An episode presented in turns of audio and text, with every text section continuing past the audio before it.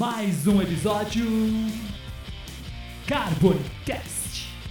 Bom dia, boa tarde, boa noite, sejam bem-vindos e bem-vindas ao podcast do Carbônica, que carinhosamente chamamos de Carbonicast. Criamos esse podcast para registrarmos conversas com pessoas relevantes na cultura, no entretenimento e, sobretudo, na arte. Sempre trazemos um artista ou banda para conversarmos sobre a sua trajetória, ou seja, trabalhos lançados, shows bacanas, projetos relevantes e tudo o que envolve o impacto, desafios e o prazer que é fazer parte da cultura. E por que não da história da música Guarulhos e região. Eu sou Vini Carbônica, baixista do Carbônica e colaborador do projeto Clã. Nesse nosso segundo episódio, eu vou conversar com Ari Baltazar, da lendária banda 365. Uma banda que a gente curte muito, que acompanhamos há muito tempo e que sempre está trabalhando e, sobretudo, fazendo rock de qualidade. Bem-vindo, Ari. Tudo bem, cara? Boa tarde, Vini. Boa tarde aí todo o pessoal que está ouvindo. Bom dia, pode, pode ser boa noite também. Um grande abraço aí, Carbônica, banda aí, uma das bandas ícones de Guarulhos. Imagina. Prazer. Legal, cara. Obrigado por, por conseguir um, um tempo aí para bater um papo com a gente.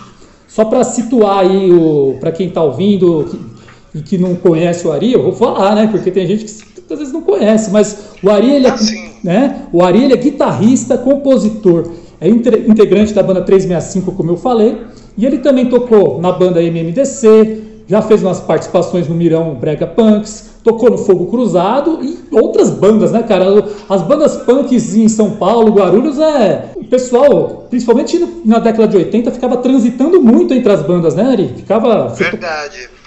É, do Fogo Cruzado eu, eu fiz parte de uma das formações pós é, o, o show do começo do fim do mundo, que foi um marco né, na história do movimento punk brasileiro, paulista, né? E atualmente eu, a gente voltou a tocar junto, né? Legal. Fogo Cruzado voltou ativa e na formação atual é, conta com o Muniz, né, que é o fundador da banda, eu na guitarra e tá o Monstro que também toca nos Inocentes, né, o Anselmo, assim como o Talibã fa tá fazendo a voz atualmente.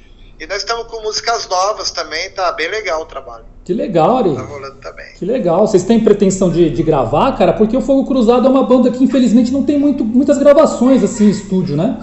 Poucos Verdade, verdade. né? É, tem. A gente gravou quatro uma demo, né? Com quatro músicas novas, né? Já dessa formação. E estamos esperando aí, é, antes de, da pandemia, né? Já estava quase engatilhado pra gente lançar um, vi, um vinil com material novo do Fogo Cruzado. Mas com a pandemia parou tudo, né? Mas a gente tá. A gente tá trabalhando aí pra hora que puder voltar, a gente já tá com o material prontinho para gravar, para lançar um disco com o fogo também. Que legal, cara. Que legal. O Fogo Cruzado é uma banda mais punk, né? Diferente do 365, que é um pós-punk, tem mais melodia. O Fogo Cruzado é aquela banda punk tradicional mesmo, né?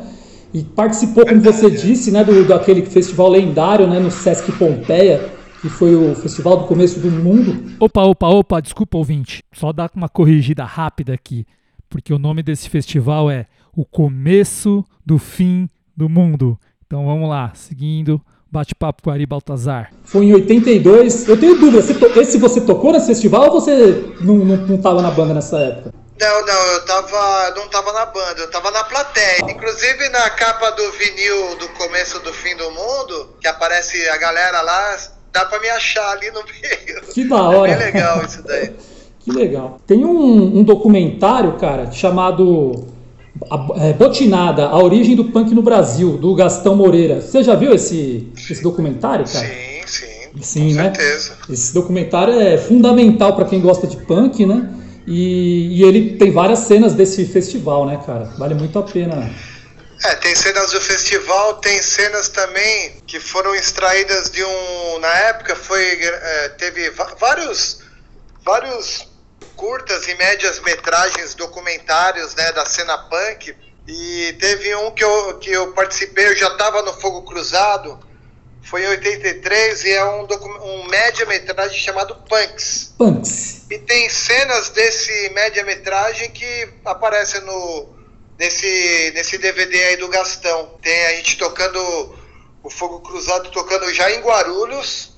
Eu morava na Ponte Grande e a gente ensaiava lá. E era, a música era Desemprego que tinha a ver também com, com a temática lá do, do média-metragem, né? Que falava sobre desemprego, o movimento punk inserido toda nessa na crise que é eterna, né, no Brasil.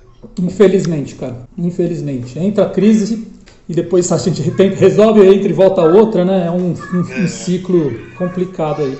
E, cara, é, já que a gente tá falando do Fogo Cruzado, o Fogo Cruzado nessa época aí, cara, é, era uma banda tão importante quanto Cólera, quanto Inocentes e tal. E como que você caiu lá, cara? Porque acho que você tocava em outras bandas, né? Se você quiser até falar um pouco sobre isso, e de repente você pá, foi pro Fogo Cruzado. Você deve ter ficado até meio chocado, né, cara? De de repente estar na. De, de já subir a guitarra lá, é. cara. Na época eu tinha 17 anos e entrar no Fogo Cruzado é como se fosse entrar no Sex Pistols. Ah, que massa. Ou nos Ramones, assim, era assim uma coisa na verdade, eu em 83 eu comecei a tocar assim por volta de 81 e começou esse sonho de, de, de ser um músico de rock, né? É, junto com um amigo meu que estudava comigo lá na, no Dom Paulo, na Ponte, na Ponte Grande, o Hélio japonês, a gente começou junto, a gente estudava junto, né? E um dia ele falou, pô, vamos fazer uma banda, vamos. Daí, então você vai ser o baixista e vou ser o guitarrista. e aí a gente começou esse sonho de montar uma banda, né? Legal. E, mas a gente não tocava assim, absolutamente nada, né? E não rolou essa banda, ele acabou entrando no Psicose, fez parte do Sub, que foi o segundo vinil punk brasileiro, né? Um, um, registro histórico muito, muito importante, muito legal também. E depois, um pouquinho mais tarde, que eu acabei entrando no Fogo Cruzado, depois de ter passado por uma, uma ou duas bandas é, mais underground, punk mais underground ainda, que era do que a própria cena de Inocentes, Cólera, que esses eram o top, eles tocavam já num, num nível mais profissa. E tinha as bandas que eram totalmente amadoras mesmo. E a minha primeira banda né, nesse nível aí foi chamada Hidrofobia. O pessoal da, de São Miguel. E que o único que sabia fazer alguma coisinha de acorde lá era eu. o resto não sabia nem onde que eram as notas, né? Mas foi a experiência começou aí, né? Depois é, acabei conhecendo o Muniz aí nesse nos salões punks, nos eventos que rolavam, o Muniz, que era o batera do, do Fogo Cruzado, e como o guitarrista deles, que era o compositor, que é o Beca, né, tinha, tinha sido preso, eles estavam sem guitarrista.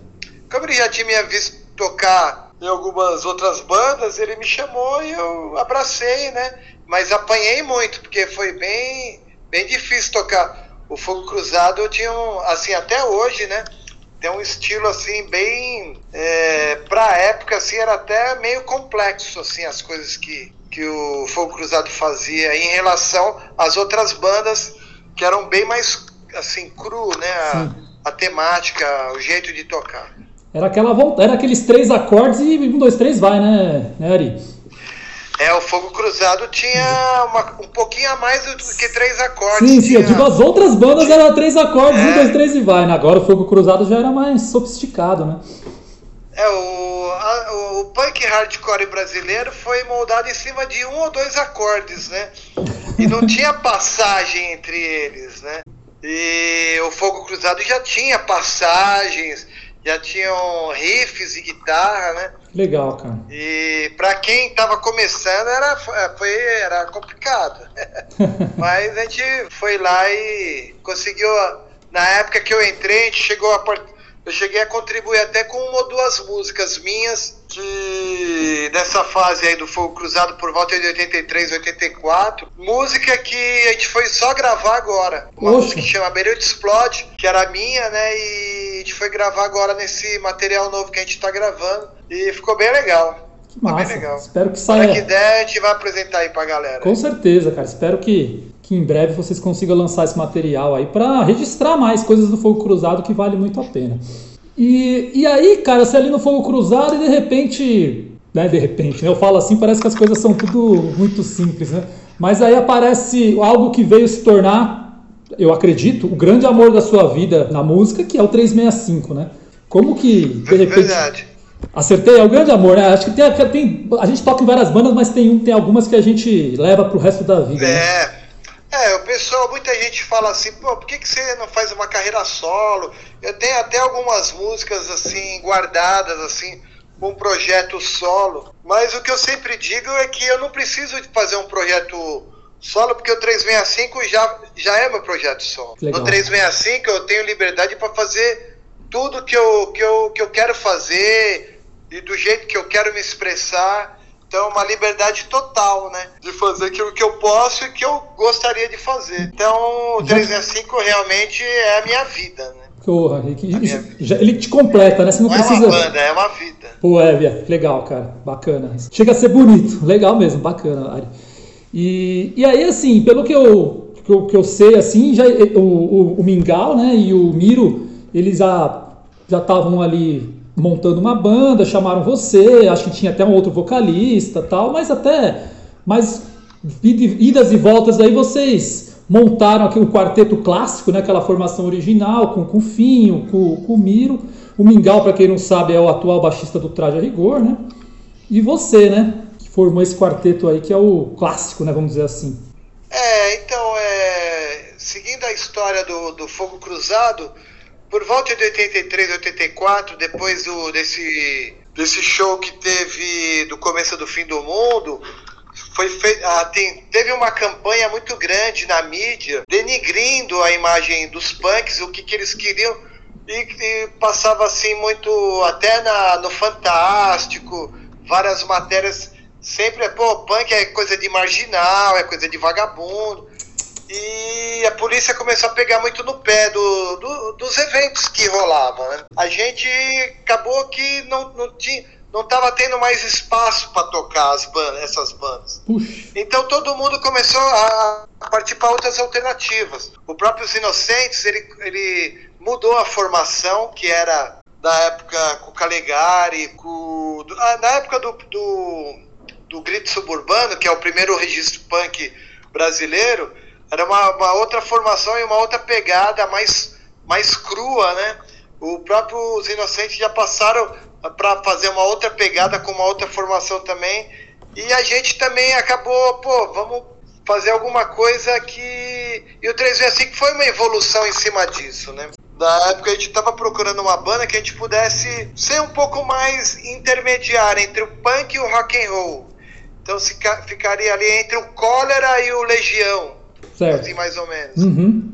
E o 365, que a nossa ideia inicial foi bem essa mesmo, assim. Tá no, nesse meio aí dessas duas pegadas aí. Tipo. O Mingau, a gente todo mundo já se conhecer, que o Mingau também era do Ratos do Porão, né? Sim. Da formação clássica do Ratos do Porão. O Mirão, o baterista, que hoje é o vocalista, ele era baterista do, do Lixomania, que também é uma banda super importante. E o primeiro vocalista foi o Mi. O Mi era um, um vocalista de uma banda também punk que chamava Guerrilha Urbana. E fizemos um show com o Mi. Mas aí teve algum, assim, ele acabou não seguindo em frente, problemas particulares, né? Opção de cada um. E a gente achou um finho, por acaso, né? Uma vez a gente ensaiava já em Guarulhos, na mesma casa onde o Fogo Cruzado já tinha ensaiado algum, algum tempo antes. A gente estava começando a fazer o, o repertório do primeiro disco. E uma banda amiga nossa foi ensaiar um dia lá. E o Finho tava nessa banda, que era o República. E a gente, pô, eu, eu vi que o Finho era, tinha um, um jeito legal e convidei, eu convidei ele pra, pra, pra entrar no 365 e ele entrou.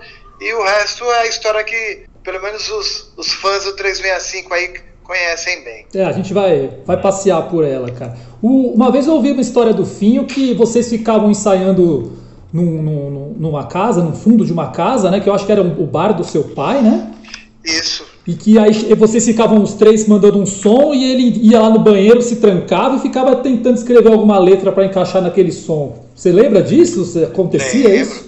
O primeiro disco foi feito desse jeito. A gente chegava no ensaio com uma ideia, ó, oh, tive uma ideia de uma base aqui, pô, a base era legal, a gente começava a trabalhar a base, a linha métrica da música é, com a banda, né?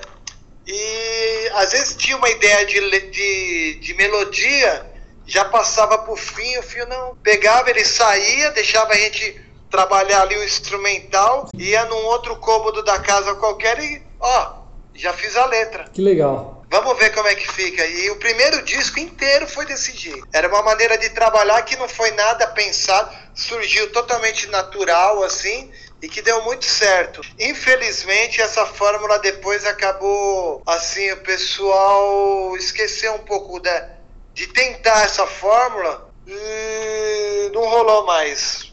É, esse jeito que eu achava bem legal, que foi uma coisa que aconteceu naturalmente. Sim. E é, espontâneo, né? Espontaneidade ali, mas aquela química que aconteceu naquele momento e depois, né? Outras formas aí para vocês montarem. Verdade, as, as, coisas acabam mudando, às vezes para pior, às vezes para melhor, né? Mas vão mudando. Exatamente, é. é. Aconteceu e foi bom. Vocês fizeram um disco clássico, a gente vai chegar nele já já. Enfim, né?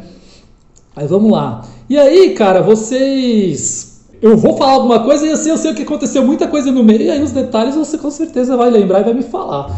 Que, que assim, é, de repente vocês estavam numa coletânea Anão São Paulo, volume 2, do, é, da Baratos e Afins, do Luiz Calanca, né, lá da, da galeria do rock, mas assim, como que é, como que o Calanca descobriu vocês, ou quem indicou vocês pro Calanca? Vocês tinham uma demo antes? Ouvi uma história que uma vez vocês foram gravar uma demo no Rio de Janeiro, vocês conseguiram um buraco no estúdio.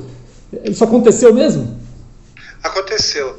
É, quando a gente começou a compor esse material, né, a gente precisava de uma demo para mostrar para para os produtores ou para conseguir arrumar inicialmente shows e tudo. É... E a gente, a gente gravou a primeira demo de quatro músicas, músicas que só crianças, que alguma, algumas pessoas, alguns fãs conhecem, né? Que entrou em algumas coletâneas, acabou ficando para sempre, né? Tinha uma, uma releitura de uma música do Fogo Cruzado, da Bomba Atômica, uma música que chama Bomba Atômica do Fogo Cruzado, que a gente fez uma versão meio clashiana, que é misturando punk com reggae. Foi, e chegou a, a, essa, essa versão, chegou, era inclusive foi gravada com o Mi ainda, não era o Finho ainda, e essa versão da Bomba Atômica chegou a tocar até que bastante, no comecinho da 89. Quando a 89 começou por volta de 86, final de 86 para 87, ela tava pedindo, ó, divulgou aqui, ó, quem tiver demo aí de bandas novas, autorais, a gente levou essa demo lá e chegou a tocar a primeira, assim, a primeira música que tocou em rádio do 365 foi a Bomba Atômica com o. Legal. E a gente, em cima disso, a gente chegou até a fazer um, um certo, começou a dar um pouco de nome pra gente, né? Essa versão. A gente foi fazer nosso primeiro show no Madame Satã em fevereiro de fevereiro de 86, já com o Finho. E uh, o pessoal que foi no show no Madame Satã assistiu 365 já conhecia essa música, assim, cantava ela, porque a gente tinha ouvido na, na 89. Sim, pô. A 89, e... quando voltou agora, eles fizeram algo similar. Eles, eles também pediram material para bandas novas, cara. Depois, né, já. Mas já... não tocou, né? Não, tocou, tocou. Tocou, mas foi assim, logo quando eles voltaram, acho que tem uns 5, 6 anos, não, mais, acho que uns quase 10 anos quando eles voltaram. Eles pediram material, o Carbônica no caso até tocou, chegou a tocar. Mas foi assim, né? só no comecinho, sorry. Depois aí eles já começaram a tocar as músicas que, tão, que tocam Voltou até hoje. o velho padrão. É. Porque 89 fez o nome nessa... Porque ela pedia demo e, e tocava. as bandas que estavam começando, Titãs, tocava as músicas que, da, do, das bandas que já tinham vinil, e era 24 horas tocando ali as demos e a música brasileira, assim, o rock brasileiro. Legal. Então foi muito, muito importante 89, porque 89, entre aspas, estava copiando a fórmula que a, a Rádio Fluminense Rio, né? em Niterói, que era no Rio, já fazia isso. Que lançou Paralamas, lançou Kid de Abelha, lançou Barão Vermelho, e a 89 entrou nesse mesmo. E lançou aqui Titãs, lançou Ira, lançou o Traje a Rigor. Pô, E foi um. que lançou, a 89 virou uma rádio rock através desse trabalho que era importante para ela e para as bandas. Que nem uma, uma ação. Quando a gente levou a nossa demo, que depois a gente ia chegar lá, dessa gravação que a gente fez aproveitando uma brecha de estúdio no, lá no Rio, que a gente foi pro Rio, e gravou uma demo com sete, oito músicas, entre elas estava São Paulo. A gente levou essa demo no 89 e essa demo virou hit no 89 que tocou assim muito, que o pessoal que ela a 89 o esquema era assim. Pô, hoje nós vamos apresentar a banda tal, a música tal. É, e se o, o, público da rádio gostasse, começava a pedir. E se pedia, meu, a música ficava, entrava na programação da rádio. Show. Então, pô, a gente conheceu tanta banda legal de São Paulo, do Sul, de Brasília, fora as tops, né? Através disso, pô, era muito legal esse esquema da 80. Infelizmente, né? É. é. Esqueceram isso daí e até por isso a, a, o mercado ficou restrito a essas meia dúzia de bandas que, é domina, é, que ficaram, né? Verdade. Porque o rock sempre precisa de coisa, de bandas novas para impulsionar, né? Para dar sequência Sim a toda a história do próprio rock and roll, Com né? certeza. Ela sempre teve o Rolling Stones, mas depois veio o Led Zeppelin, depois veio o Sex Pistols, depois veio o Nirvana, veio o Guns N' Roses e parece que deu uma parada, né? Há quanto tempo que a gente não vê uma grande banda surgir? Porque não tem espaço, né? Sim. Existem muitas bandas boas, né? Só que elas tem elas ficam num, num, outro cenário, né? As bandas tiveram que inventar um cenário, um cenário alternativo para existir, né? É verdade. Então, assim, você às vezes está em São Paulo, em Guarulhos, você entra num bar de rock, você ouve uma banda, você fica, nossa senhora. Aí a gente pensa, né? Poxa, se fosse essa banda tocando na década de 80, o pessoal ia adorar, porque ia tocar é. em 89, as gravadoras estavam de olho nessas bandas e a banda ia estourar. Hoje, infelizmente, as bandas tocam, cria aquele público, né? Mas é aquele público das bandas, de outra, da, da galera que curte música, mas fica só naquele meio, né? Não, não, não expande tanto quanto expandiu nos é, anos 80. É um cenário alternativo. É, tem o espaço da internet, que é um espaço super importante, mas é que nem você falou, a expansão dela é. O tamanho da expansão é que difere de outras épocas, né? Dos anos 80. Sim. A Kiss FM faz um trabalho legal, né? Eles têm um programa é, semanal com bandas novas, com bandas, com bandas é, do, do, cenário alternativo, cara. É, é um, é um oásis, mas ainda é muito pouco, né? Tem, muito, pouco. muito pouco, muito pouco. Perto dos anos 80 que você tinha também não eram todas as rádios que tocavam rock, né? Uhum. Mas tinham duas, três rádios que tocavam rock e o rock entrava, algumas bandas conseguiam romper é, essas rádios especializadas em rock e partiam pro, pro grande cenário, né? Mas mesmo assim você sempre tinha um programa, programas na TV Cultura que você toca, ia lá e tocava ao vivo. Ao vivo Quem né? não tem, no, nos anos 80 tinha uma banda com um pouquinho de, de, de expressão, é, facilmente tocava nos programas da, da TV Cultura que era programas do Kid Vinil, sim. entre outros, né? Tocava ao vivo mesmo, sim, né? Sim. Que é bem diferente do quando você vê uma gravação, às vezes é muito legal. O, mas ao vivo era bem mais legal de você ver o rock and roll. Né? Sim, né? né? Não tem a dúvida, né? Não tem a dúvida. Né? É, é, é, até difícil você se expressar num playback, né, cara? Não, não vai muito. É, muito, muito, muito difícil. É muito difícil, né? E, e, e, aí o, o Calanca ouviu vocês, ouviu essa demo, né? E escolheu duas faixas e colocou na, na coletânea Não São Paulo, volume 2. É, isso 86, a gente já conhecia o Calanca já, a gente sempre frequentou, eu frequentei o, o Abaratos de Afins quando tinha duas lojas na galeria de rock. Era a Wop Bop, que foi a primeira pioneira na galeria, depois ela mudou da galeria, foi para uma outra, uma outra pequena galeria lá da, da região central. E a Baratos e Afins foi a segunda, a segunda loja de rock da, da galeria, que depois virou, veio a se chamar Galeria do Rock. A gente já conhecia ele e tal, como comprador de disco. E quando ele lançou, estava já trabalhando com selo, foi natural, a gente acabou mostrando para ele. E como já tinha rolado essa primeira experiência do Não São Paulo 1, com outras bandas muito legais também, Smack, uh, me fugiu o nome agora da, de algumas bandas, mas foi o Não São Paulo 1 também era sensacional, Musak, se não me engano, também tá. E o Ness.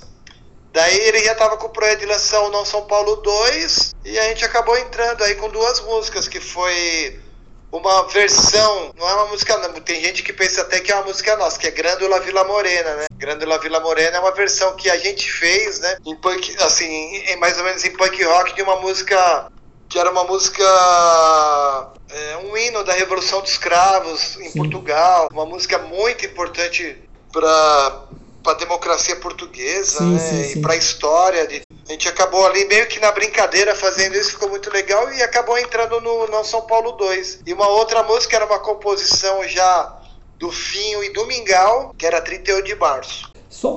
sobre Grandola Vila Morena, né?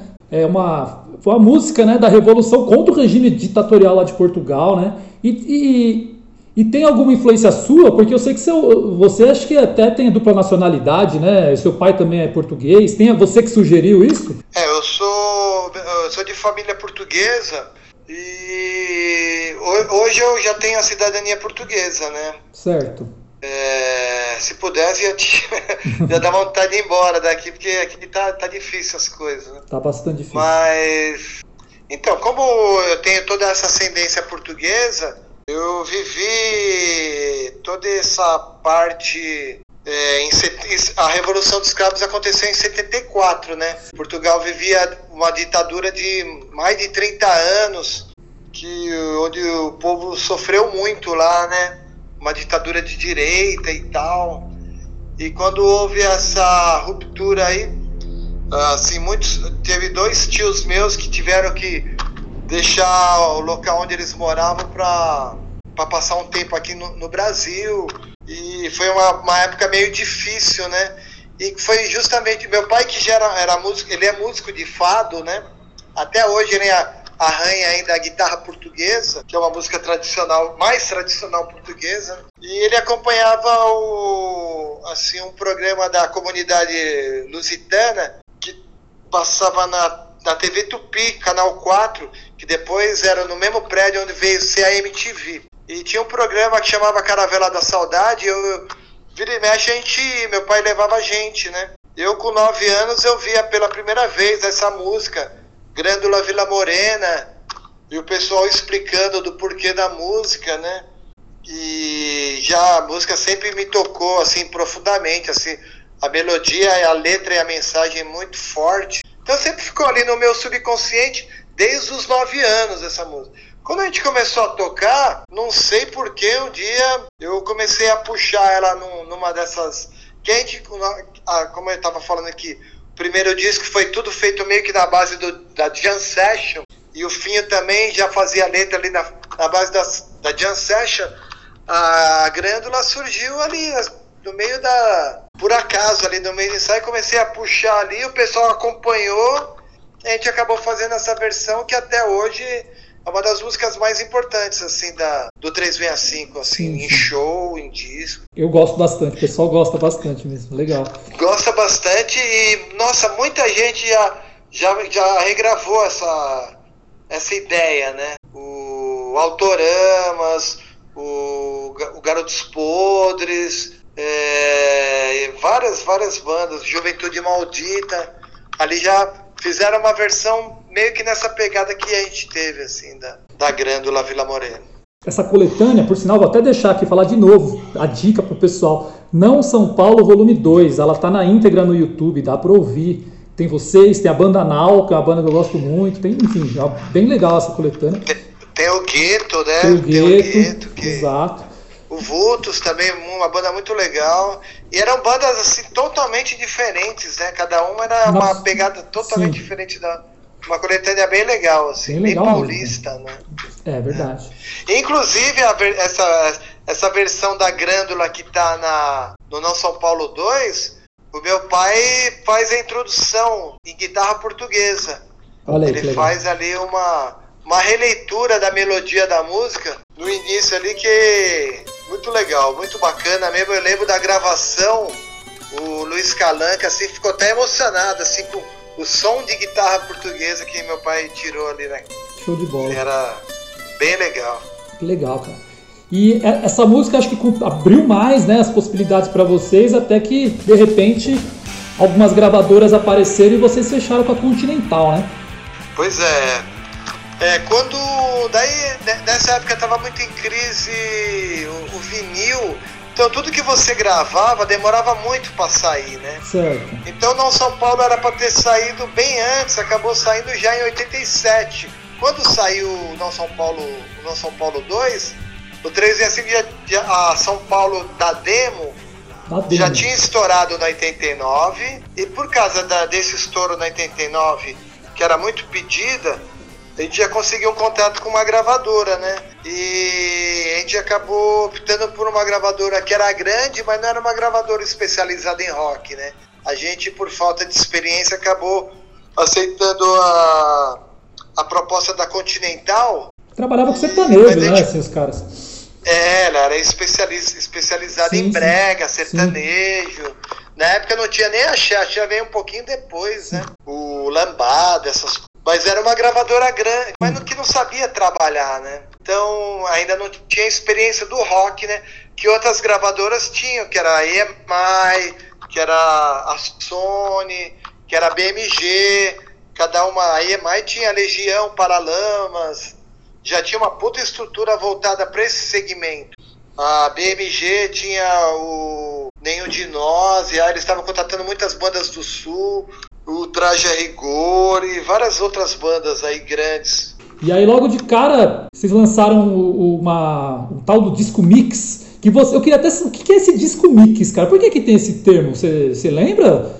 Uma curiosidade. Então, o que aconteceu foi, foi que eu já tinha, pegando o que eu acabei de falar, né? nessa época tava o, a maté matéria para fazer o vinil tava em falta no mercado. E até a, e a capa também, até muito em conta do, da explosão que foi o RPM. O RPM vendeu muito a mais do que as gravadoras estavam preparadas para produzir na época, né? Então acabou faltando material. Caramba! Então, para reduzir custo, para acelerar o processo, a Continental teve essa ideia. Como o compacto já era uma, que era uma coisa usual antes, né? De você lançar um compacto antes de um, de um vinil da, de, de, das bandas, né? Dos artistas. Ah, e como tinha saído de moda, a Continental teve essa ideia de fazer um disco, mas no, com a ideia do compacto, que era um disco com duas músicas.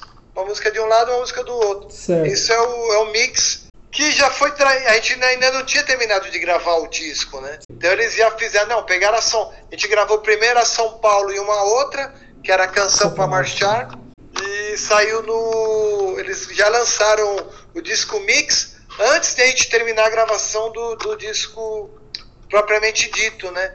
Que só foi sair uns 4, 5 meses depois. E certo. nisso eles já estavam vendendo muito mix. A gente não tem nem ideia, porque isso era vendido na, na loja. Tá. De quantos disco mix foram vendidos, a gente não tem ideia. Certo. E desse disco mix a gente tem dois clássicos, né? Tem Canção para Marchar e São Paulo. Ari, vamos, vamos escutar um pedacinho dessas duas músicas, cara? Vamos. Vou, vou, vou pegar do próprio disco mix mesmo, tá? Vamos Legal. dar uma escutada.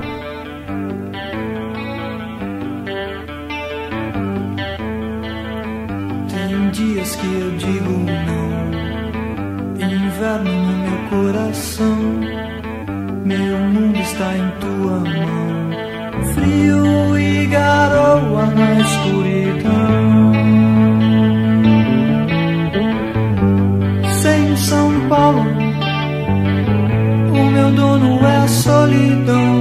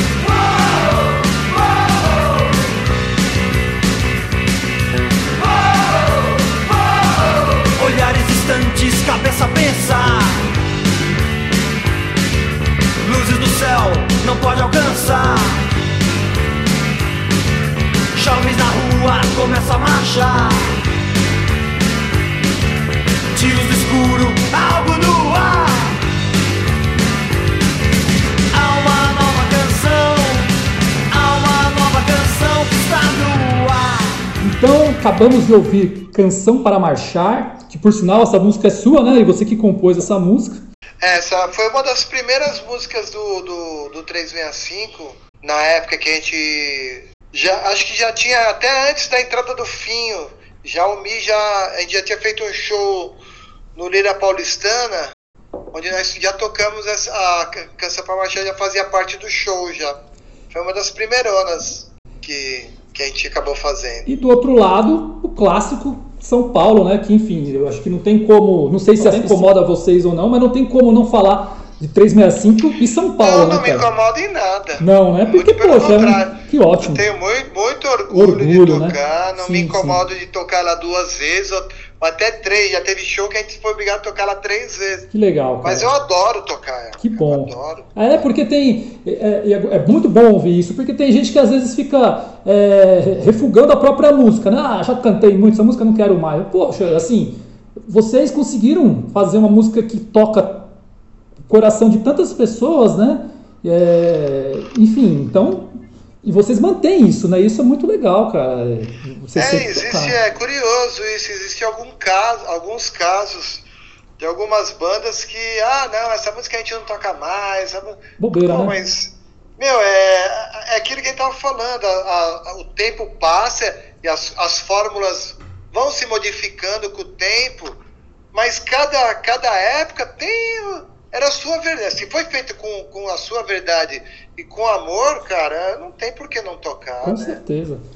Aquela a, a Ana Júlia, eu, eu acho é uma música muito. Pô, tem uma melodia tão legal e os caras não tocam, cara. Eu acho, É, eu acho meio babaquice isso. é então. Ah, é. por, toca por quê, cara? A música é legal. Verdade. Ah, a música que abriu as que, que no fundo abriu as portas para eles conseguirem fazer outros trabalhos, né? Com certeza. né? E, e aí vocês tocando, fazendo muitos shows e, e aparece um termo, cara, que eu queria ouvir de você também, que o pessoal fala muito. Pô, o 365 é uma banda de rock de combate. O que, que você tem para falar pra gente sobre isso? Assim, era um, era um movimento? Era uma, uma forma de, de classificar a banda? O que, que, o que, que vem a ser rock de combate? É, quem criou essa expressão rock, rock de combate que eu ouvi a primeira vez foi quando a gente foi fazer uma entrevista para revista Bis, que na época do, dos anos 80 era um marco assim, como a 89 era na rádio, como alguns programas ao vivo da TV Cultura eram super importantes para as bandas tocar, e assim na, no meio gráfico a Bis era, assim, era o top assim da divulgação das bandas, principalmente pop rock, né, rock. E a gente foi fazer a nossa primeira entrevista na na, na, na, na Bis para jornalista Sônia Maia e ela, ela que sacou esse, esse termo rock de combate, né? Eu acho que tem a ver com tem a ver com a pegada clechiana que a gente tem. tem acho que tem a ver com o Combat Rock, que é o Boa. penúltimo disco do, do The Clash, né? Que tem uma influência muito grande sobre a gente. Acho que sobre tantas. Quem que não gosta do The Clash, né? Verdade. Talvez tenha a ver por causa disso, é uma pegada parecida com o The Clash. Talvez aí essa associação aí de rock de combate, né? Legal. E até eu queria voltar um pouquinho ali, porque eu acho que a gente tem que falar um pouco mais so- sobre isso, sobre a música São Paulo. Eu sei também que você gosta de, até já que você falou que gosta de falar sobre ela, é, teve uma oportunidade, cara, que eu nunca esqueço, que a gente convidou você, a gente do Carbônica convidou você para um show que a gente lançou uma revista que, que fez um registro de, de músicos e bandas de Guarulhos e a gente convidou você para tocar São Paulo com a gente. E lá nesse show você contou um pedacinho da história, que você morava num prédio muito alto em Gopoúva e que você lá de cima olhando a cidade, né, o skyline, né, a silhueta, né? Hoje em dia o pessoal fala skyline, né, de São Paulo lá de Gopoúva, aquilo te é, aquilo mexeu com você e te ajudou a, a pensar na, no, nos acordes, no que veio a ser a música, a música São Paulo. É exatamente isso, é, você falou tudo, foi bem por aí. A, a ideia inicial mesmo de fazer uma música para São Paulo, eu lembro exatamente. É, a gente estava depois de um depois de um show, a gente estava andando a pé na, na Brigadeiro Luiz Antônio, seguindo em direção à Paulista, de madrugada ali, uma, duas horas da manhã. Aquele, aquela cidade imensa, né? E a, na madrugada, assim, tão gostoso de você poder passear. Assim, hoje é, é quase que um suicídio, né? Você fazer isso. Mas, pô, se você quem já teve a oportunidade de andar na rua São Bento de madrugada, pô, parece um museu, cara. É a coisa mais linda. Da, naquela época ainda dava para se fazer isso, né? Hoje em dia é muito difícil. Mas ali surgiu essa ideia ali, a gente andando na rua, olhando para a cidade, e estava conversando sobre alguma coisa, sobre show, sobre banda. E eu falei pro Fim, pô, Fim, eu senti que fizesse uma música para São Paulo, cara. Puta, na hora ele falou assim, puta, mas isso é que eu sempre quis fazer, pô, eu amo São Paulo, não sei o quê. Falei, pô, legal, então, pô, vamos fazer então, ó, eu faço a música, você faz a letra. Não, beleza, combinado. E ficou aquela, aquela coisa, né? É um projeto, né? O projeto da música São Paulo nasceu ali. E quando eu fui para casa, eu comecei a trabalhar dessa ideia. E eu tinha um violãozinho Giannini que eu ganhei do meu ex-cunhado lá do Rio, que era, era de uma banda de blues. Puta música boa pra caramba, era um violãozinho Giannini bem antigo, dos anos 60 onde eu compus a maioria das músicas do primeiro e do segundo disco. Rendeu muito aquele violão. E eu peguei, ficava com aquele violão e tentado fazer alguma coisa que tivesse a ver com São Paulo. Mas na minha cabeça, a princípio, pô, vou fazer uma música para São Paulo. Pô, tem que ser um rock nervoso. Uhum. A cidade é nervosa, a cidade é caótica. Tem que fazer um puta rockão. E eu pegava uma ideia, não, não é essa. Pegava outra, não. E ia largando, descartando. Até um dia que nem eu, você contou, né?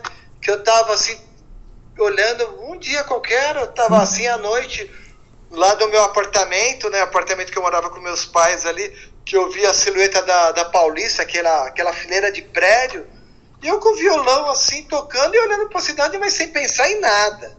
Não tava pensando em nada. Uhum. E ali saiu. Saiu. Eu falei, puta, eu olhando para a cidade e aquele negócio a música foi, foi assim como se fosse uma trilha sonora daquilo que eu estava olhando, né? Sim. E eu, caralho, é isso que eu sinto por São Paulo, cara. É essa pegada. Daí a coisa foi surgindo. Uh, no, no, primeiro ensaio a posterior aí, eu, naquele esquema que a gente já fazia, ó pessoal, tive uma ideia de uma, de uma música. Finho, vê essa ideia aqui para aquela ideia de fazer uma música para São Paulo pá, pá, pá, pá, pá. Daí eu passei a ideia musical pra banda Sim. e a gente já começou a trabalhar o arranjo. O arranjo era sempre feito em grupo, né? Todo mundo participava, ó, não, vamos parar aqui, vamos fazer aqui. A cozinha era o, era o Mingau e o Mirão, e o Mingau trabalhava muito bem essa parte baixo, baixo é, e batera, né? E também ele tinha uma visão muito boa de, de métrica de música. E a gente foi come começando. E eu passei já a melodia pro fim. Só que a minha ideia inicial, quando eu fiz lá no apartamento, era uma oitava acima a melodia. Hum. Então, era ali.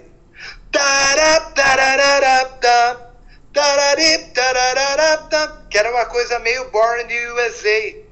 Do Bruce Springsteen. Sim. Que era o que tocava muito na rádio. Então foi meio inspirado em cima do Bruce Springsteen essa coisa alta. Tará, tará. E eu passei a ideia da música pro fim, o fim foi lá, saiu, ó, fiz a letra. Daí quando ele começou a cantar, ele pegou a, a melodia e colocou uma, uma oitava para baixo. Eu falei, puta que horror, estragou tudo. Foi, pô, meu, sabe, sabe quando você tem aquela ideia de uma sim, música? Sim. Daí você passa pro, pro seu companheiro de banda, ele muda. Sim. Daí geralmente você Fica acaba. Bravo torcendo o nariz. Uhum. Mas daí na segunda audição, ah, até que ficou interessante. e a gente começou a ensaiar. Nesse mesmo dia que a gente, quando a gente, depois de tocar ela 10, 15 vezes, né? Você que também é de uma banda toral, né? Até a, sair o arranjo ali, né? Pô, é um puta trampo, Com certeza, né? Você tem que é. passar centenas de vezes a música para ir acertando aqui, onde eu boto um solo, não boto, onde eu paro, onde eu não paro.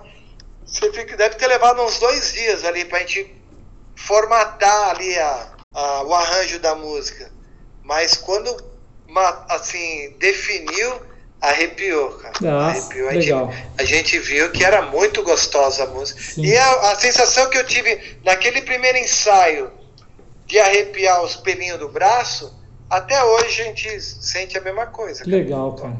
E aí e você introduziu, né, cara, assim, no, com essa música, uma forma né, do 365 de ter começar as músicas com dedilhado, né, que saiu um pouco do distanciou, né, das outras bandas punks que, né, sempre já começava já um, dois, três, vai, né, pô, você fez, vocês fizeram uma introdução, mostrando ali um outro lado seu como músico, né, com, com conhecimento maior ali de acordes, tal. Acho que isso também foi um diferencial, né, Ari? Foi, foi, foi, foi, foi assim, surgiu naturalmente também.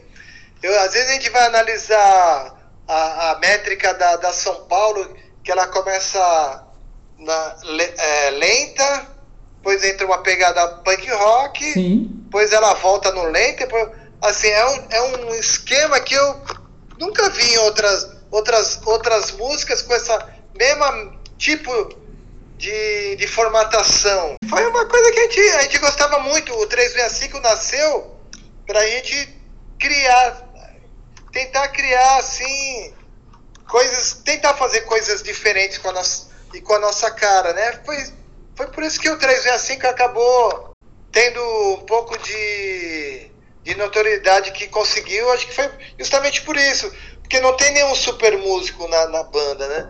Mas a gente conseguiu aliar assim uma criatividade, né? Em cima da nossa pegada meio punk rock, a gente conseguiu inventar se libertar de certos moldes, né? Legal. Acho que a ideia foi bem essa mesmo, e por isso que a gente é, é feliz assim de ter feito esse trabalho. Legal, cara. E aí, é, em 87 mesmo, talvez mais para o final de 87, a Continental lançou o álbum, né, com, com as oito faixas, né, o álbum completo de vocês que parece já uma coletânea, cara, porque só tem musicão, só tem pancada, cara, não tem. Parece que vocês chegaram com dois dentro da porta, assim, já no mercado, cara. Ah, legal, pô. Não, e é bacana, viu? Porque, assim, a maioria conhece a São Paulo, conhece a Grândola, né? E, e, mas, assim, nem todo mundo conhecia as outras músicas, né? Mas, na 89 mesmo, eu lembro que tocou quase o disco inteiro, sim, assim, sim. se é que não tocou toda. Não tanto quanto a São Paulo, lógico, sim. né? Que chegou até a encher um pouco, de tanto que tocava São Paulo. mas na 89, na 15 ainda não existia, mas existia a 97 FM do ABC e da Fluminense e outras rádios. Assim, tocou quase todas as músicas do primeiro disco, se não todas. Não todas. Isso é bem legal. Cara, escolhe uma música pra gente ouvir desse disco, cara você tem Way of Life, Nunca Mais Seremos os Mesmos, Futuro. África do Sul, que é uma música muito massa, né? Que sai. Que, que tem um ska, né? Ali. Ah, é? Eu gosto de todas, né? Mas uma da. Futuro, eu vou escolher a Futuro, que é uma música que a gente não tem tocado muito ultimamente, mas que também é uma música muito boa também. Então, beleza. Então vamos ouvir um trecho de Futuro. Que é uma das mais porradas. Né? Isso aí. Onde o céu foi azul, não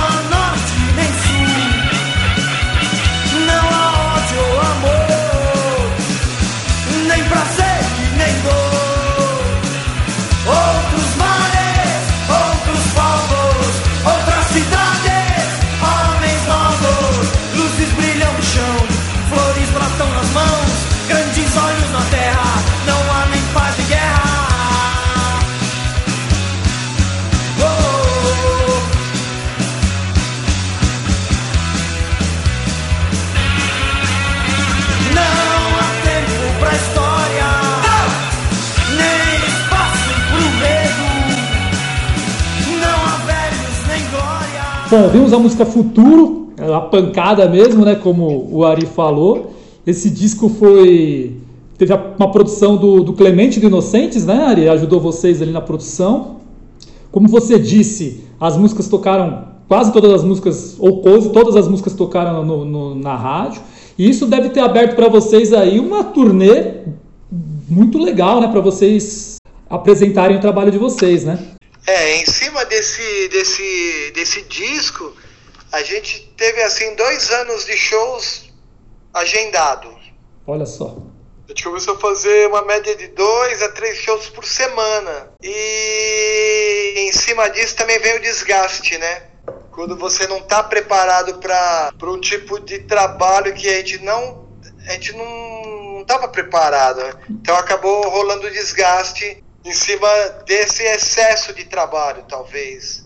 E foi ali começou a surgir problemas internos da banda, justamente por não saber administrar aquilo que a gente queria, mas não sabia como trabalhar. Vocês eram muito novos também, A gente era né? muito novo, Sim, era né? muito novo. Quantos anos você tinha? Fa... 19 ah. para 20, todo mundo na faixa de 19 para 20, 21. Então começou a entrar a grana, começou a ter muita mulher, ego começou. E quando você não tem alguém com experiência para para te explicar como é que as coisas funcionam, aí você acaba apanhando, né? Acaba apanhando e o Fio acabou saindo na banda logo no começo do depois, logo depois que tinha saído o primeiro disco, o Fio acabou saindo por uma besteira uma bobeira, uma infantilidade dele e nossa também. E ali atrapalhou muito a carreira né, da, da banda, que poderia. Teve assim, uma parte importante, né, conseguiu um lugarzinho na história da, da, da música popular brasileira, até, não só do rock, mas tinha potencial para bem mais. Mas fazer o que, né? Coisas é. da juventude e azar. Nosso também, de a gente não ter ninguém, um guru ali que realmente fosse fosse nosso amigo para explicar o que, o que como as coisas funcionavam. Se tivesse alguém para ensinar a gente certas coisas ali, com certeza a gente não ia brigar de bobeira, né? É. E acabou que o Fio ah, se demitiu da banda quando a gravadora tinha acabado de lançar o disco. Imagina você chegar numa gravadora grande que investiu em você, que gastou uma. Porque para você ir no, na televisão, não adianta você ser bom. Alguém tem que pagar para você. Sim. O Faustão hoje, você pode ser os Beatles hoje, um novos, os novos Beatles, uhum. que, meu, só vai tocar lá se alguém pagar. Então a gravadora bancava ali a mídia, botava ali e tal, a divulgação em, em jornal, em revista, em TV, que a gente começou a fazer muito muita TV, tipo Raul Gil, Bolinha, os programas da época, né? Sim. Chacrinha a gente fez. E era tudo pago, na grande maioria era pago, né? Daí você chega na hora que eles vão lançar o produto que eles investiram. O cara, ó, a partir de agora o vocalista, que na cabeça da gravadora sempre é o principal. É, o frontman ali, né? É o que? Sim. É. Saiu ali, eles falam, meu, vocês estão loucos. Imagina. Não tem jeito mesmo. Não, não, e a gente, o moleque diz, não, ele vai sair, ele que sair, ele que saia, tal, não sei o que. A gente vai. Daí a gravadora falou, não, então tudo bem, lavou as mãos assim e a gente ficou abandonado e queimado, né? A gente não se hum. queimou só com a Continental. Porque todas as gravadoras ali, como em tudo, né? É aquela. Um se comunica com o outro, né? Sim. Os produtores musicais estão sempre. Ó, meu, não contrata esse cara aí não, que esse cara não é profissional. Quando foi gravar o segundo disco, já foi quase que a gravadora foi quase como se quase como não uma obrigação, mas como um, um favor, era quase um favor. Mas a gente já tava no primeiro disco, se a gente pedisse assim, ó, oh, gravadora, a gente quer um avião para fazer o lançamento em Porto Alegre e depois a gente quer fazer uma turnê no no Nordeste para divulgar o disco. Se a gente falasse isso para eles, eles bancavam. Tava eles iam com moral. bancar hotel, iam bancar, iam alugar o teatro de Salvador, ou seja lá de onde for, Sim. que eles fariam tudo que a gente pedisse. Certo. Mas a gente não sabia o que pedir. E quando eles foram lançar o produto que eles estavam investindo, a gente fez essa cagada, né? A gente é. praticamente jogou fora uh, uma oportunidade que assim, vocês mereciam ter o Carbônica e tantas outras bandas mereciam ter essa oportunidade de estar numa com alguém para investir em quem merece, quem tá afim, né? E bandas boas que nem a o Carbônica. Poxa, e muita gente, muito poucas bandas tiveram essa chance. E a gente praticamente jogou fora, mas é coisa de um pouco de azar e pouco da natureza do, da juventude. É, e, mas vocês né, com essa turnê de shows, vocês, vocês, se viraram, né? O Mingau começou a cantar, você também cantava umas músicas. Sim, não, a gente sempre foi corajoso, assim, a gente nunca. A gente podia ter sido até um pouco burro, mas coragem nunca faltou pra gente, a gente sempre encarou. Assim, e pra. Como a gente já tinha dois shows, dois anos de shows marcado, mesmo com o Finho saindo, a gente experimentou alguns vocalistas. E a gente tinha um vocalista que era ideal, mas ele morava no Rio. E era assim, era a cara do 365. Mas por causa da distância acabou, acabamos esquecendo, não, não, não forçamos. Mas ia ser, acho que ia dar muito pé.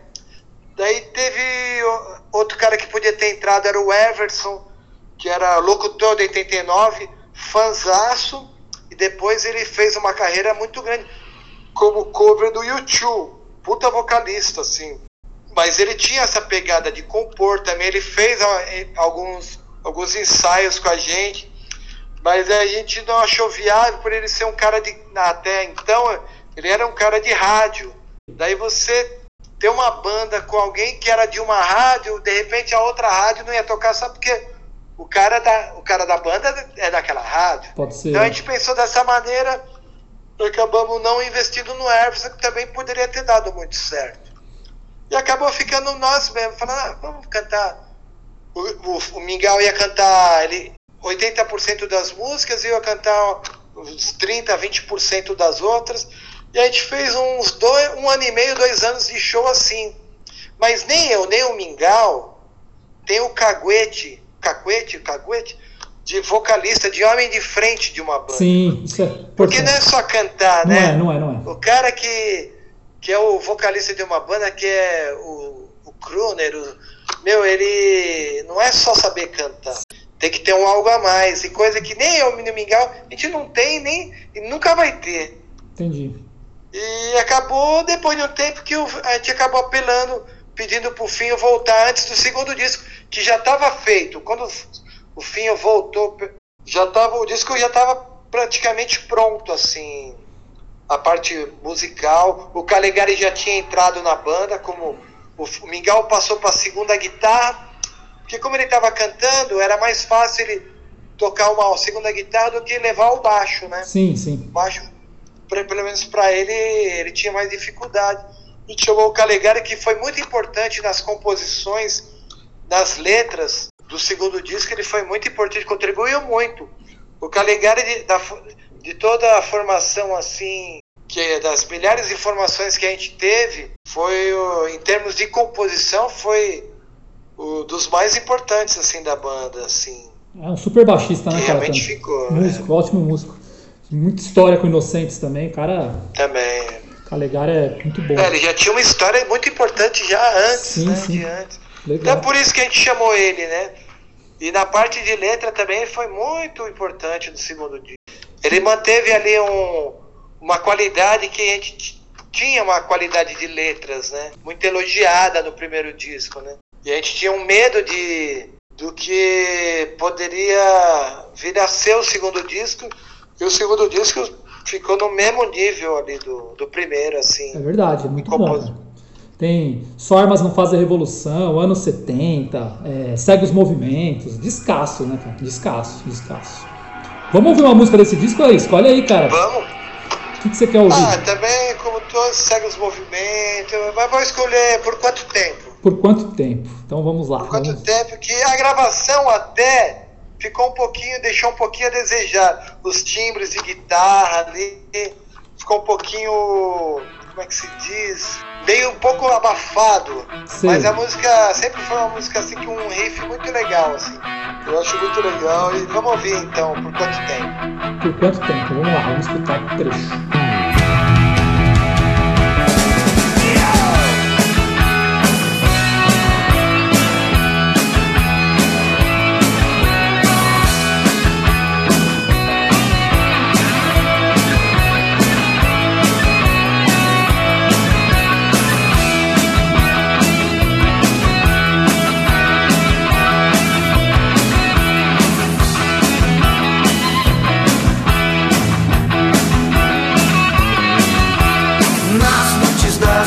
Cidade. As luzes não se apagam, não. Os neons nos convidam para o mundo da, da ilusão, para o mundo da ilusão.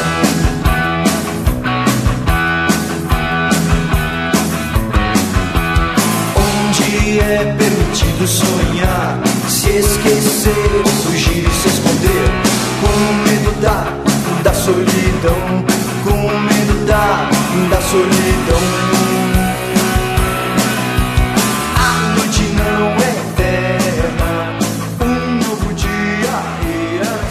Acabamos de ouvir por quanto tempo? Musicaça do segundo disco do 365, Cenas de um Novo País. Esse é o nome do disco. Isso. E como que foi a recepção desse disco, Ari? Como que já ali, já caindo nos anos 90, né? Já uma outra realidade pro rock. Como é que foi a recepção desse álbum?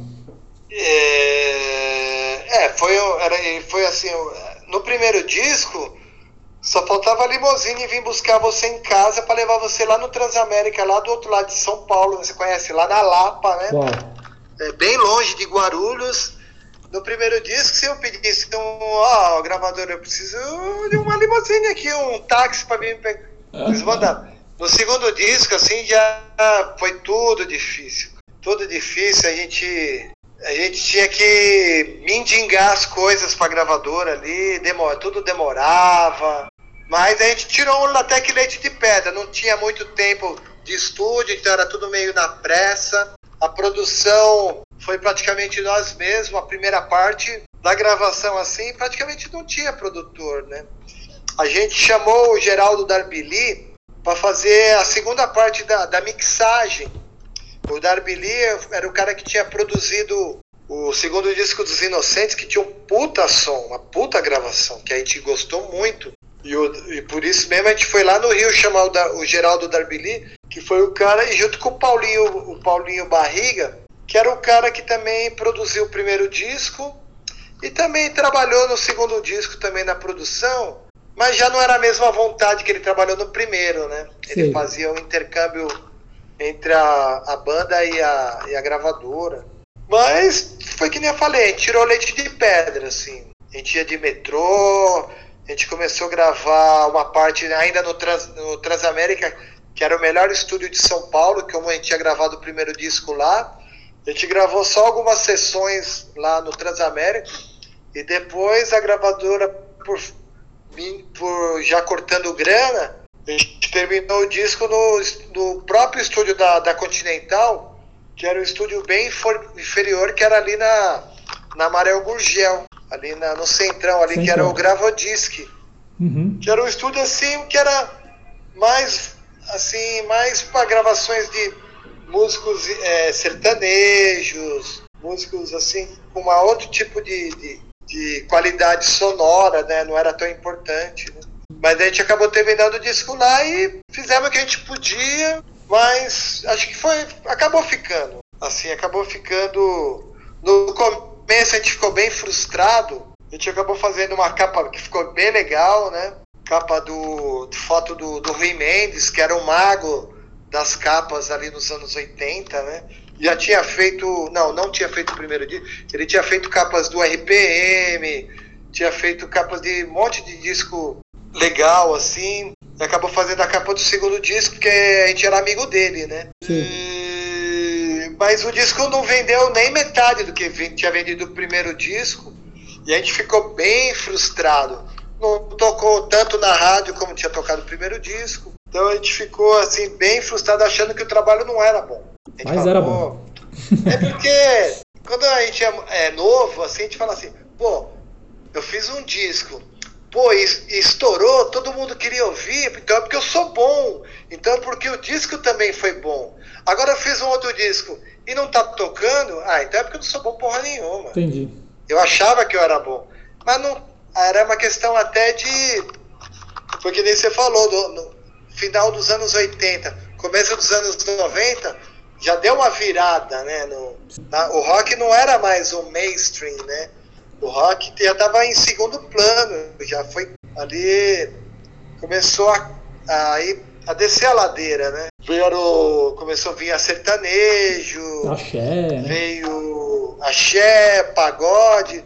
Então as grava a gravadora, e ainda mais a Continental, investia tudo ali nesses artistas que vendiam. Que o negócio é de gravadora, sempre foi. A gente quer vender. A gente não quer saber se é rock, se é pop. Não importa o que ser. Não importa se tem qualidade boa ou não. Se vender disco, era o que importava, né? Mas no final das contas, é, depois de algum tempo que a gente foi ver, pô, não, o disco é bom. É um disco que também dá muito orgulho pra gente. Ah, sim, é um descasso, cara. E, e aí vocês ficaram, fez, acredito que deve ter feito uma turnê, né? Rodou talvez um pouco menos, né? Acho que da, do, em relação ao, ao, ao primeiro álbum. Ah, vocês ficaram até acho que 95, né, Ari? Então, quando saiu o segundo, segundo disco, a gente fez, fez shows, fizemos algumas televisões, assim, alguns programas, mas não foi aquilo que a gente esperava que fosse, né? Assim, a repercussão não foi tão grande, né? Não teve tanta, tanta impacto como teve o primeiro. E a banda acabou também por causa disso. A gente, até então, todos nós vivíamos só de música. A gente vivia só de show. Então, como é, caiu a, a, nossa. O que o, a, a, banda conseguia de renda já não dava para manter um, uma, um padrão de vida, assim, para pagar um aluguel, para botar gasolina no carro. Então, quando começa a ter esse tipo de problema, as coisas também começam a pegar. E mais uma vez, por causa disso, a banda acabou se tendo rupturas, né? Principalmente por causa de grana mesmo. Assim, pô, o Calegari que era um cara muito legal e muito importante, ele falou: Meu, eu vou precisar cuidar da minha vida. Então ele foi trabalhar e arrumando um trampo, um trampo convencional na época, atrapalhava muito quem quem estava querendo tocar, como a gente tocava toda semana, toda semana estava viajando. Então era muito difícil conciliar, né? Então ele acabou saindo da banda, foi fazer faculdade, foi trabalhar, e a gente continua ali é, empurrando, tentando trabalhar musicalmente, né? Mas a coisa já estava bem difícil. Então acabou saindo o Calegari, depois o fim acabou saindo de novo, e a banda ficou meio que assim. A gente em pouco tempo arrumou um outro baixista, arrumamos outros vocalistas, entrou o Neto no baixo, Neto Trindade, que depois veio ter uma carreira assim até com uma certa importância no meio do reggae, né? Neto Trindade, ele entrou no baixo, na época ele era bem novinho, e a gente chamou o Henrique Ferraz, o alemão, para cantar com a gente uma época. Ele chegou a fazer algumas músicas que seriam um, um repertório que seria o terceiro disco do 365, mas o 3, esse disco acabou nunca, nunca saindo. Nunca saindo, né? Assim, acabou saindo só depois em coletâneas, que eram músicas como Estar Só na Cidade, músicas como Amor e Ódio, músicas como é, Paixão e Tempestade. Era toda uma música que seriam, são músicas que naturalmente iam fazer parte de um terceiro disco, mas que acabaram só saindo em coletâneas ali ao longo dos anos 90. A gente ficou ali tocando, fazendo shows esporádicos, shows menores, às vezes shows de vez em quando fazer algum show maior, né? Mas sem gravar. Gravadora, a gente nunca mais conseguiu uma gravadora. A gente tentou, a gente fez algumas demos, mas gravadora nenhuma mais quis lançar a gente. E aí, em 95, me corrija se eu estiver errado, você fez um outro projeto, né? Você, eu acho que o 365 deu uma pausa e você junto com o Finho e outros músicos, vocês fizeram o MMDC.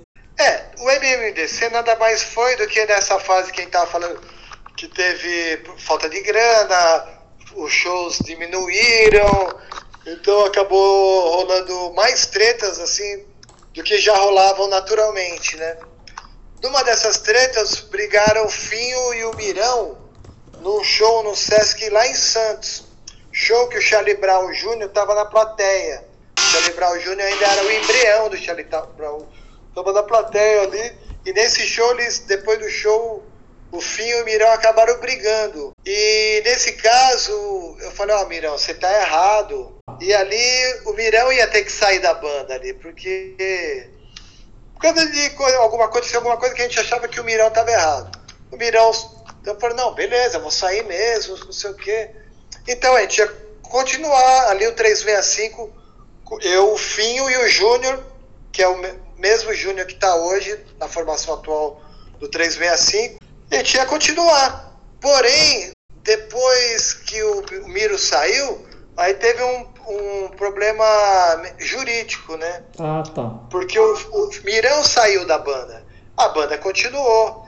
Daí que eu conheci o Nelsinho, que era um batera daqui de Guarulhos.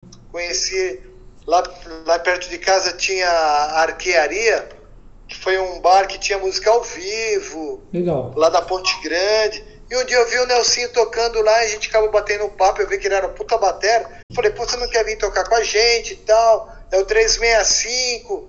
Pô, legal, não sei o que, não, vamos fazer. Falei, só que é o problema, a gente tá com um problema jurídico com o nome 365. Porque o nome 365 estava registrado, sempre foi registrado no, no nome do Mirão e do Mingau. Então, juridicamente, o nome é, é, era um deles, né? Daí, mas o Mirão tinha saído da banda, então rolou aquele impasse. Daí a gente falou, meu, tudo bem, a gente não vai brigar. Fica com o nome e a gente fica com a banda. Então, a, que nome vai ser? Podia ser qualquer nome. Uhum. Qualquer nome. Daí o Finha falou, pô, eu achava legal, sempre achei legal MMDC. A MMDC é legal, ficou MMDC. Mas basicamente era o trabalho do 365. Do 365, né? Tanto é que tinha no, no disco do MMDC, para quem conhece, que é pouca gente conhece, mas é um puta disco legal também. É uma continuação do que seria o terceiro disco do 365, ali nessa fase em meados dos anos 90. Então tem uma, uma versão da Asa Branca, que a gente já tinha. que eu acho do caralho, que a gente já tinha trabalhado com o Mirão ainda. Tem outras músicas, como temática de Ática, que a gente já tinha feito ainda com o Mirão, é, Paixão e Tempestade. Dessa fase, poucas músicas a gente acabou fazendo. Amanhã de domingo, que foi feita nessa época, que foi no, no, no dia que os Mamonas morreram, né? Que surgiu amanhã de domingo, foi feita nessa época do MMDC. E tá no disco do MMDC, a primeira versão da Manhã de Domingo. Manhã de Domingo. Com o Nelson tocando muita bateria. Muita bateria. O, o Nelson, ele é, ele é, piloto também de avião? Isso, é, ele é ah, então piloto então de, é, de helicóptero. De helicóptero. Ah, então eu conheço o Nelsinho. Eu tenho, teve... é, ele tocou no Chernobyl. Sim, é, o cara é. Ele tocou em tem história, bandas, tem né, história, tem história. Sempre tava na. Ele é jazzista também, né? Assim, ele tem um. Tinha uns trabalhos de jazz muito legal. Assim, eu fui a vários, vários shows assim que ele tocava com essa turma. Era bem bacana, assim. É, eu acho que hoje em dia ele tem uma escola de bateria. Eu acho que ele ensina a bateria. É, eu um pouquinho depois, infelizmente, até por questões assim, falta de comunicação, acabei nunca mais falando com o Nelsinho. Ele não quis mais falar comigo, então eu também nunca mais falei com ele. Ali por volta de 97, 98. Desde 97, 98 que a gente não se fala. É. Deixa Mas eu... um respeito enorme, tá. assim. Deixa eu te falar uma coisa. Eu pela tava... música Sim. e pela batera. Eu tava ouvindo esse disco MMDC, do, que é o Non do Corduco, né, o nome do álbum. E esse disco, infelizmente, não tem nas plataformas digitais, não tem no Spotify, no Deezer, ele só tá no YouTube. É, tem algumas faixas, não são todas, algumas faixas do YouTube. É, mas tem, tem um, um, um vídeo aqui que, se você quiser, até te mando, que tem o disco inteiro, ele tá completo. E tem um comentário do Nelsinho, cara. Ele escreveu aqui assim, ó. Eu tenho orgulho muito grande de fazer parte desse projeto. E é um comentário dele de 6, 7 meses. Recente. É. Ah, então ele guarda no coração esse projeto aí, participar, de, de ter participado com vocês. Ah, sim, porque quando eu chamei ele pra. Eu que convidei ele pra, pra vir pra banda, né? E era o 365 e é, assim é o 365 com outro nome, né? Cristo está de volta, pois foi anunciado. Mas não é mais o mesmo, pois voltou viciado. É por isso que você não é nada, cara. É por isso que você não é ninguém. É por isso que você não tem nada, cara. É por isso que você não tem ninguém.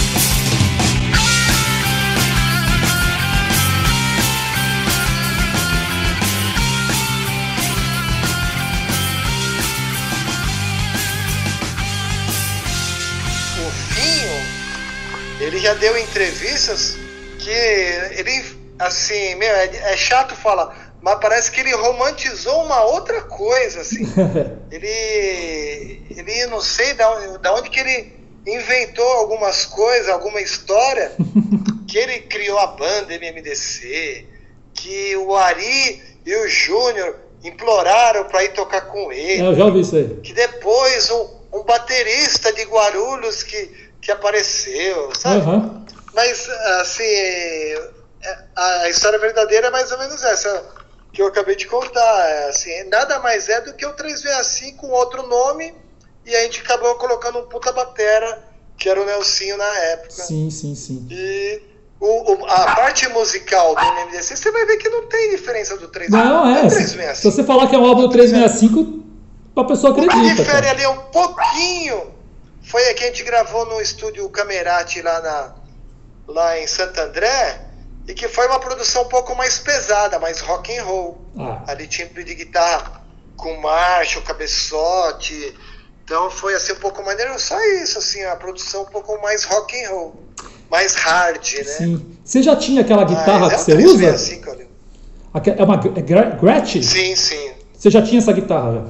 Não, é uma Ibanez, Uma que eu Ibanez. gravei nessa época do, Isso. É uma, é uma Les Paul, né? É uma Les Paul que eu tenho desde. Eu gravei o. Eu gravei assim. Não gravei o primeiro disco, eu, eu até já cheguei a me equivocar, mas eu, eu, eu, consegui, eu comprei essa Les Paul, que era igual uma outra Les Paul que eu tinha antes, uma Janine, que também era uma Les Paul preta. E eu, eu comprei, acho que foi em 88, essa Ibanez 74 que eu tenho até hoje, é minha guitarra number one, assim, das oito que eu tenho, assim, Oito guitarras. ela tá aí até hoje. E eu gravei do segundo disco em, do segundo disco em diante, eu gravei assim quase todas. assim. Todas. E, e nesse disco né, do, do MMDC, que é uma clara homenagem aí ao movimento constitu- constitucionalista de 32. é uma É, no nome sim, né? Sim, no né? nome do, do- Acho que o, o, o lance do Finho, né? Que ele é bem bairrista, né? Um cara que gosta muito de, de tem esse lance de São Paulo e tal. Acho que ele, quando sugeriu o nome, eu acho que veio disso aí, né? Sim, com Be- certeza. É. né? Ele já era ligado a esse, ao, ao próprio. Tem um, uma espécie de um clube lá, MMDC, né? As tradições paulistas. Aham. Ele parece que já era filiado aí desse. Entendi. Ele sempre foi, o Finho sempre foi um cara bem direitoso, né?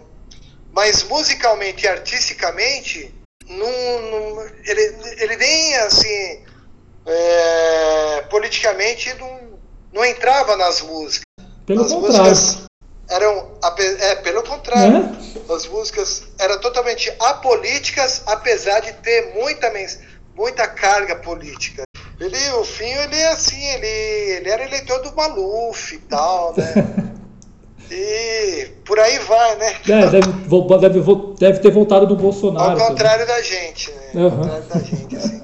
Porque o próprio movimento punk, apesar de ter muito punk que se diz direitista, assim, a mensagem punk é anarquista. O anarquista sempre está mais perto da esquerda do que da direita. Sim, sim. Mas não vem ao caso, né? É, vamos seguir o bonde. Nesse, nesse álbum tem, como você mesmo disse, né? Manhãs e Domingo, cara, que é uma música que eu particularmente gosto muito.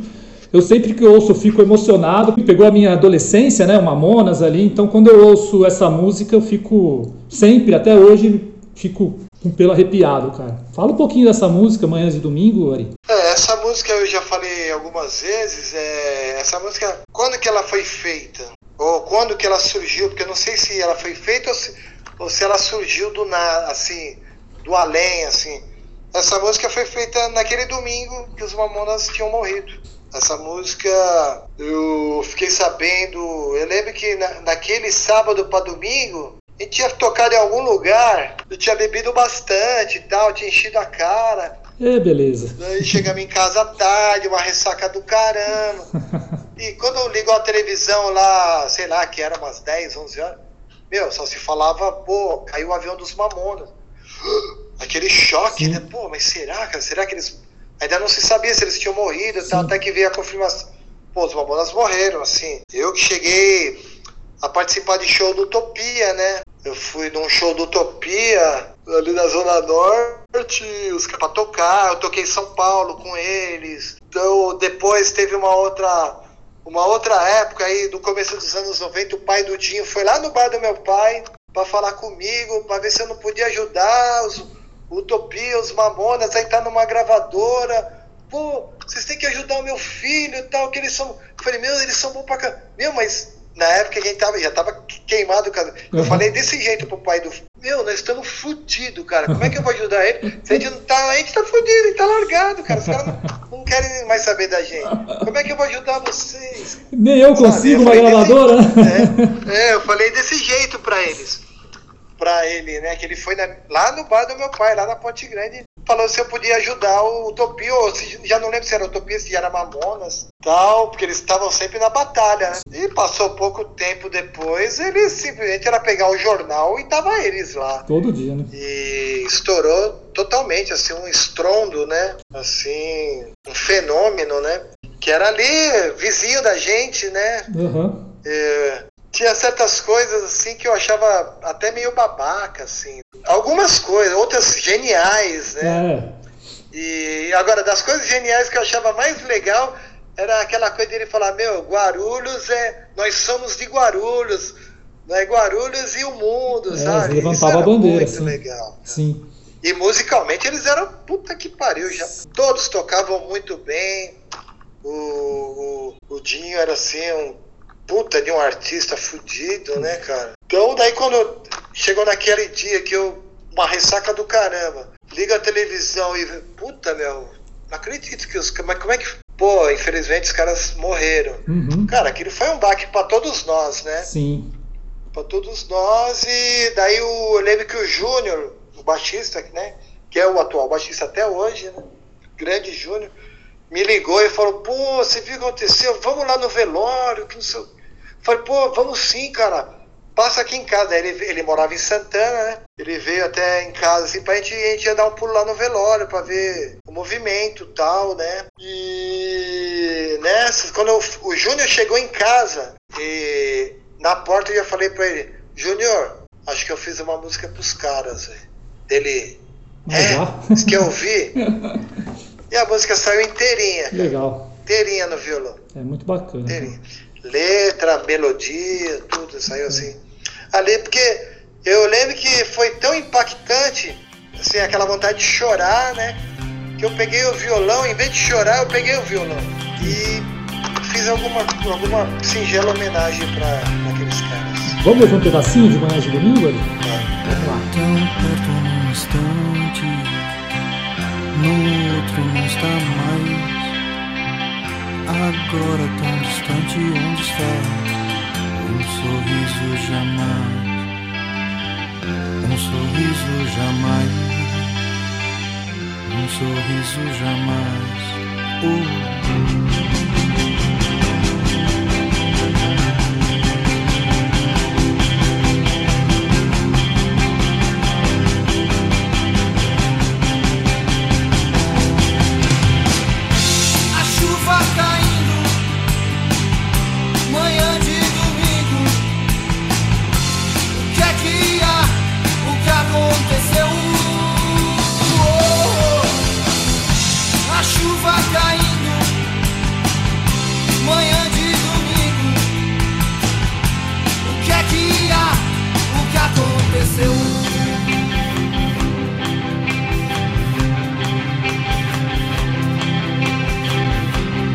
Ouvimos manhãs de domingo, é, essa versão original do MMDC.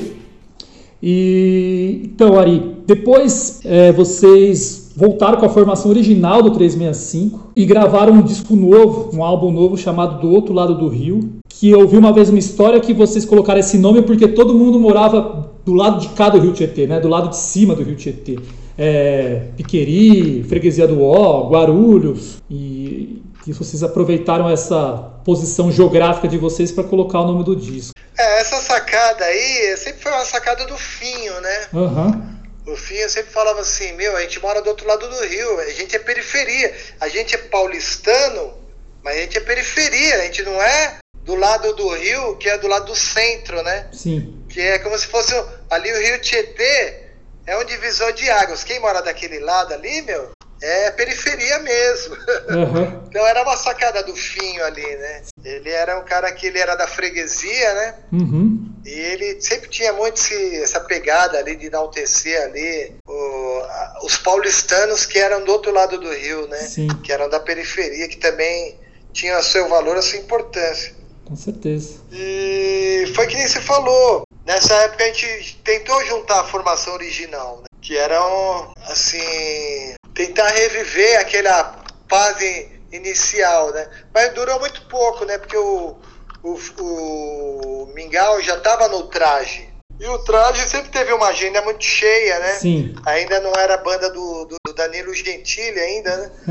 Mas eles já tinham uma agenda muito cheia que Sim. impedia ele de, de se dedicar como ele se dedicou na época do primeiro disco, né? Então na época era só um outro trampo do Aham. Mingau, né?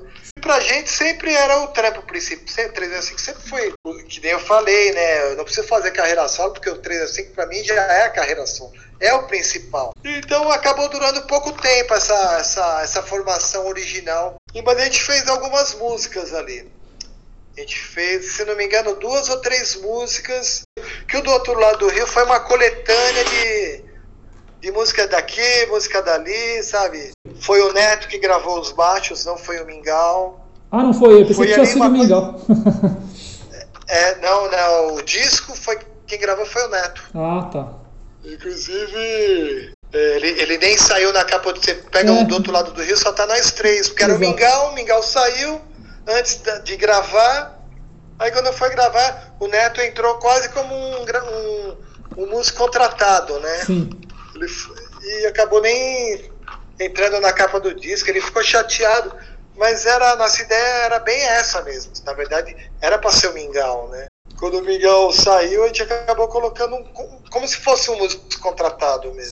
Desse, desse disco tem uma faixa chamada Tietê, acho que é a primeira do disco. Eu, eu, eu gosto bastante, cara. Não sei se você gosta dessa música. Né? É muito boa. Bem legal, né?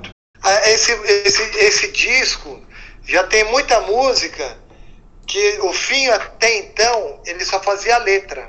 Aham. ele fazia letra. E as melodias, geralmente a gente já passava as ideias de melodia, né? Ele não mudava muito as melodias. Mas durante os anos 90 ele aprendeu a tocar, fazer alguns acordes de violão. E ele aprendendo alguns acordes de violão, ele começou a compor algumas músicas. E a Tietê, entre outras, esse disco, eh, acabou sendo composição musical dele também, além da letra, né? E muito boa, muito boa. É, bela- bela Músicas música. muito legais. Alguém sonhou que a cidade ia afundar. Alguém falou que eu devia me confessar, me arrepender de toda a sujeira que esse rio levou pro Brasil. Virar as costas pro mar não se pode perdoar pecado paulista. Tem dias que tudo desafina, tem noites que eu não sei cantar. Então vou procurar lá na esquina o mar. Eu vou. Ah, o Finho sempre foi talen- talentoso, né, pra, pra compor, assim. Sempre foi um cara criativo, né? Mas o- esse disco foi meio uma... Pega uma daqui, pe- pega... A gente pegou o- a própria que a gente fez pros Mamãe de Domingo. A gente foi pegando, ele foi meio uma coxa de retalhos Tem- ali, sabe? Tem Cristo Anistiado, que eu também gosto bastante, que acho que é do Também é né? Que vocês é trouxeram. uma pra- composição que ele tinha no violão ali, que eu fiz a assim os riffs de guitarra. Eu dei uma cara rock pra música, porque ela era, tinha uma outra pegada mais folk. Algumas músicas que foram feitas assim, desse jeito. Que ele tinha uma gravação de algumas músicas só no violão, assim, uma levada assim meio Bob Dylan, assim, eu trouxe mais com uma, uma cara do 365. Legal. Um pouco mais pra frente, depois vocês. Em 2012, vocês fizeram. Já remodelou novamente. E eu, pelo menos, sinto que vocês deram uma modernizada na banda. cara. A identidade visual da banda ficou mais moderna. Né? Você, pega o, o CD assim, você, você já tem um, tem um impacto diferente ali. Os timbres também já ficaram mais, mais atuais, assim. Parece que vocês deixaram para trás o que vocês fizeram e, e se colocaram novamente ali de uma forma diferente, sempre com você e o Mirão, né? E aí o, o Neto foi pro vocal e vocês trouxeram um baixista novo ali também, o Robertinho, né? É, o Robertinho que sempre. O Robertinho era vizinho meu lá na Ponte Grande, né? E sempre teve ali todos os momentos da banda, sempre tava junto, né? Uhum. E como ele já tava tocando baixo já há algum tempo, né? Acabou. A gente acabou convidando ele, assim, para esse disco. E foi um trampo bem legal. Esse disco que a gente tá falando é o disco vermelho, né? Vermelho, o último, isso. O Destino. O Destino. E foi ali. Ali a gente trabalhou muito nesse disco. Descasso. De, de composição ali, a gente Uhum. ralou, viu? Ralou. A gente chamou o Neto pra, pra cantar, ele cantou assim, mas o ponto assim, me desculpe o Neto, tá ouvindo assim, mas eu acho que o, tim, o Neto canta bem. Mas o timbre de voz é que não é a cara, assim. Isso que desagrada um pouco, assim. Parece que não encaixa muito. Ele canta legal, ele é muito bom, ele tem uma presença legal, puta, tem o carisma de, Tem. do Homem de Frente. A gente fez bastante show legal com, com essa formação. O disco, apesar de ter gravado num estúdio assim, quase. Um estúdio assim que não foi. Não era um estúdio milionário, né? Estúdio de um amigo nosso lá em Santana, o Omar, né? Grande, grande guitarrista. E a gente gravou ali numas condições técnicas com pouca grana. E, mas saiu um resultado bem legal. Uma coisa que faltou ali era o timbre da, da, de voz do Neto, é que não- não agrada 100%. Ouvindo hoje, o disco é muito bom, as composições são muito legais, que nem você falou. Teve uma repaginada assim na produção musical, né? E, mas o único ponto fraco ali que a gente é obrigado a falar é só essa questão do, de não ter se encaixado a o timbre de voz que seria que a gente gostaria que fosse. Assim. Mesmo assim, é um disco, é um disco que vale a pena. é um disco Vale, vale, bacana. vale sim. É, tem uma faixa que eu gosto muito, que é, é sua, que é Punks Não Fazem Canções de Amor. É, uma, é, desse disco teve algumas músicas que repercutiram, né? E a Punk se não. É, até o próprio nome já, já fala tudo, Sim. né? Aham. É, a história dessa música é um pouco engraçada, porque eu sou casado há 20 e poucos anos, né?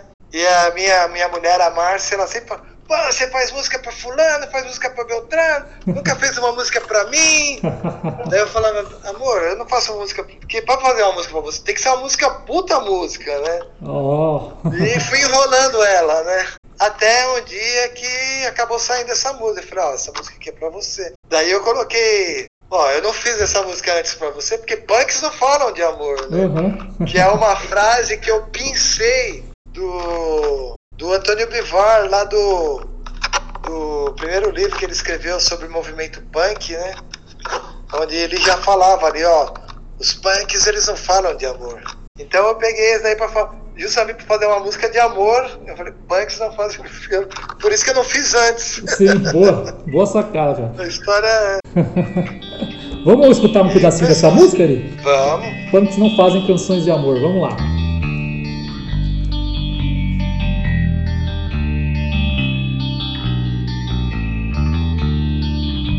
Você mudou a minha vida. Quando apareceu, eu estava sem saída. Mas você logo notou que eu estava aqui te esperando.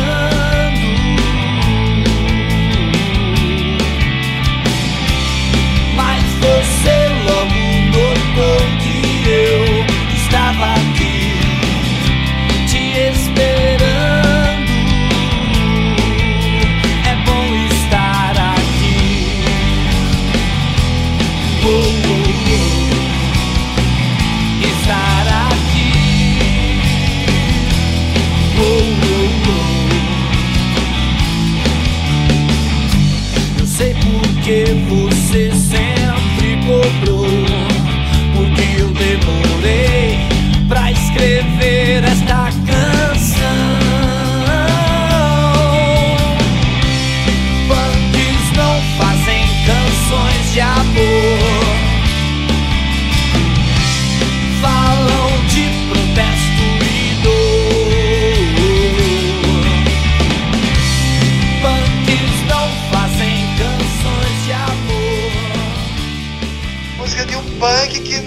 falou de amor e de Sim. repente falou um. de- E é engraçado que muita gente acabou se identificando. Muito punk velho, que nem eu, assim, né? Que já tá nessa faixa um pouco mais acima dos 40, dos 50. Fala, porra, me identifico muito com essa música. Que é exatamente isso. Legal. Então vamos lá. E aí essa turnê, assim, eu, eu vi muitos shows dessa turnê, cara. A gente, eu vi vocês tocar é, Centro Cultural da Vergueiro, vi vocês no Adamastor. Teve uma oportunidade que o Carbônica abriu um show pra vocês no Adamastor dessa turnê. É, tá Pô, mar- foi, foi puta show, né, Pô, cara? tá, Foi um tá marcado na Tava nossa lotado, vida, Né? cara.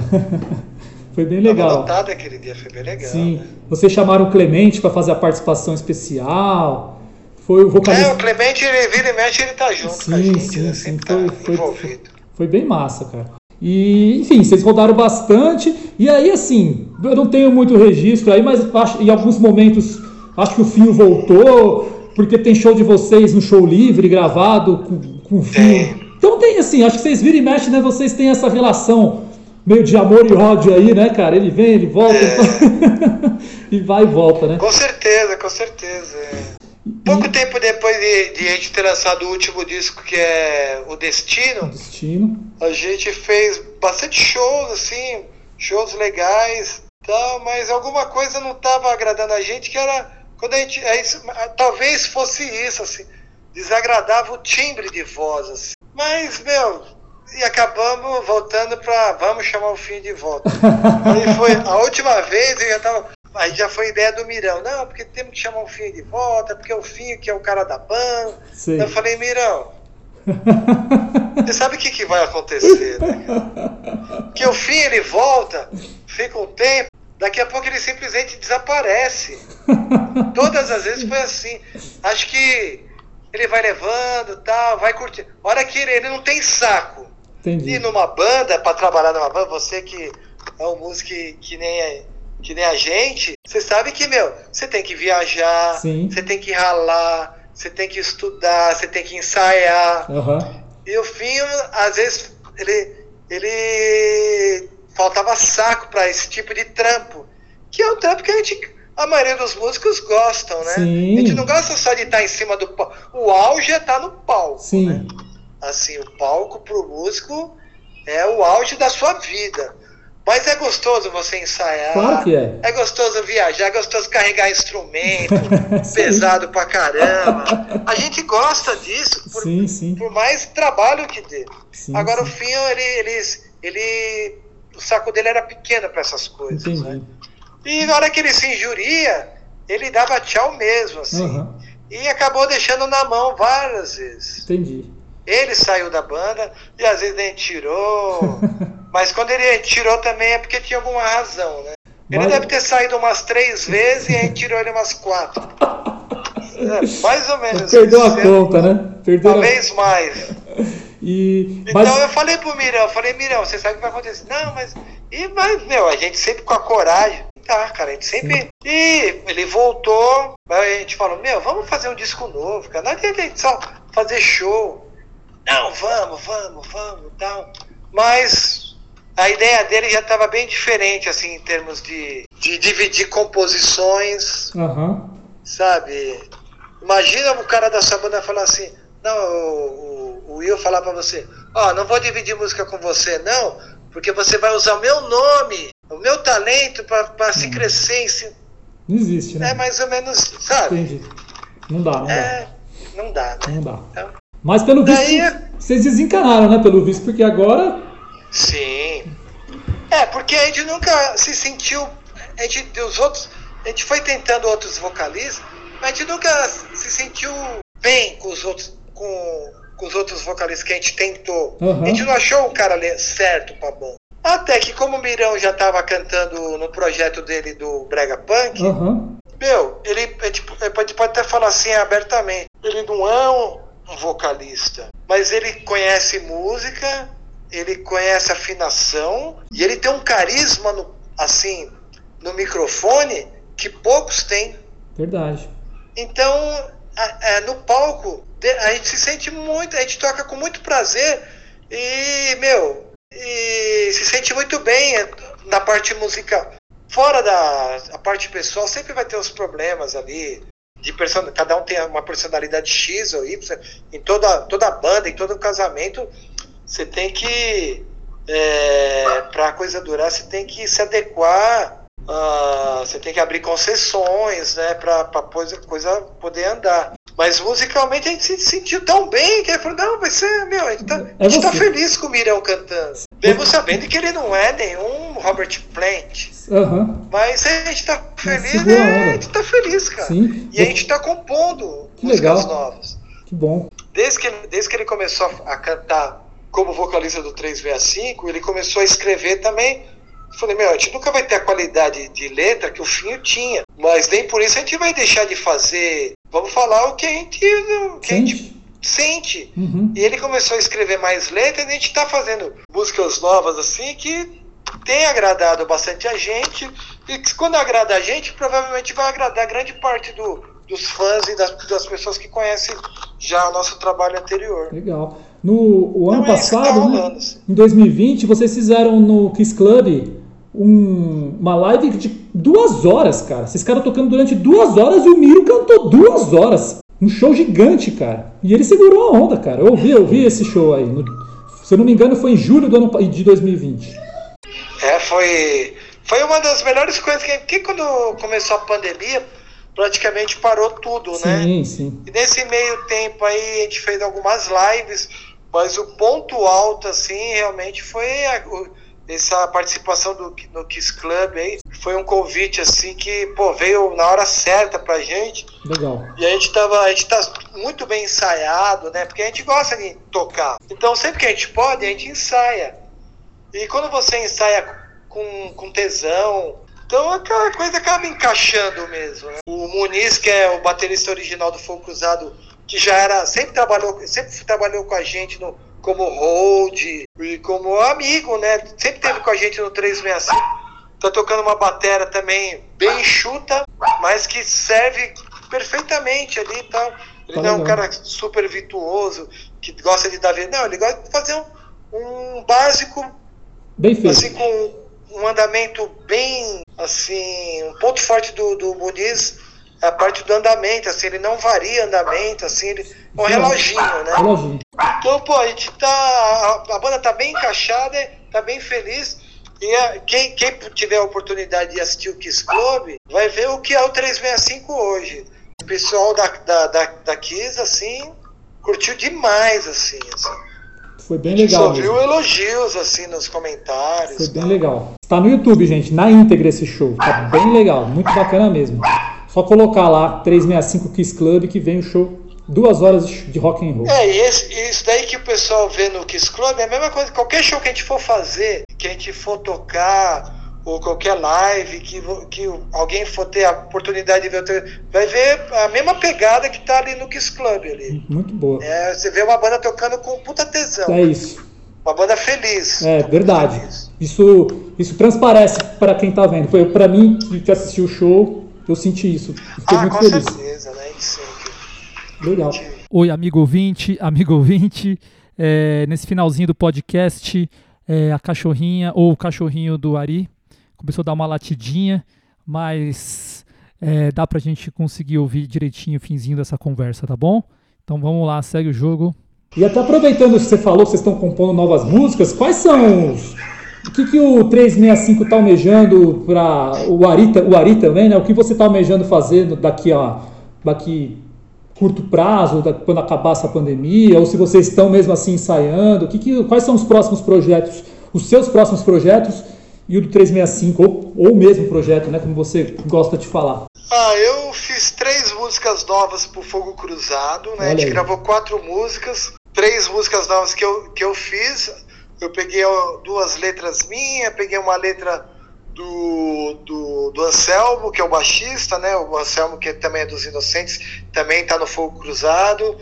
Nós fizemos quatro músicas novas e três dessas. Uma é uma antiga, que é a Berço Esplêndido, aliás, Beirute Explode, que é uma música da fase de 82 Nossa, que a gente regravou, e três músicas novas que eu compus para essa fase nova do Fogo Cruzado. Estamos fazendo músicas novas com 365 legal. e quando a gente puder, a gente vai lançar um disco.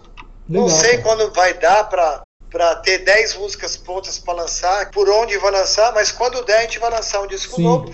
E tá em vias de, já tem quatro ou cinco músicas novas, músicas boas, Legal. com letra do Mirão, eh, e a parte a música minha.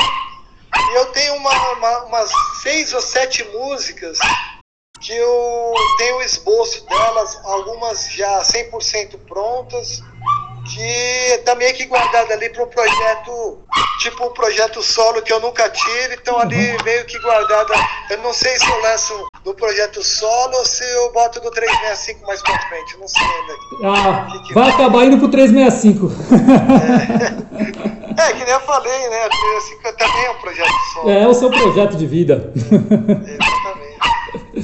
Mas é isso aí, Vini. Legal, E cara. agradecer bastante aí o espaço. Poxa, eu que agradeço o seu tempo. A gente tá quase Desculpa duas horas conversando, pela, cara. pela dificuldade que foi Não, deu tudo certo, cara.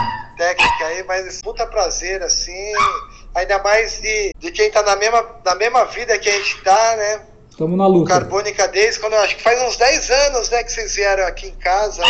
Sim, Pra fazer aqui. Ô, mais, né?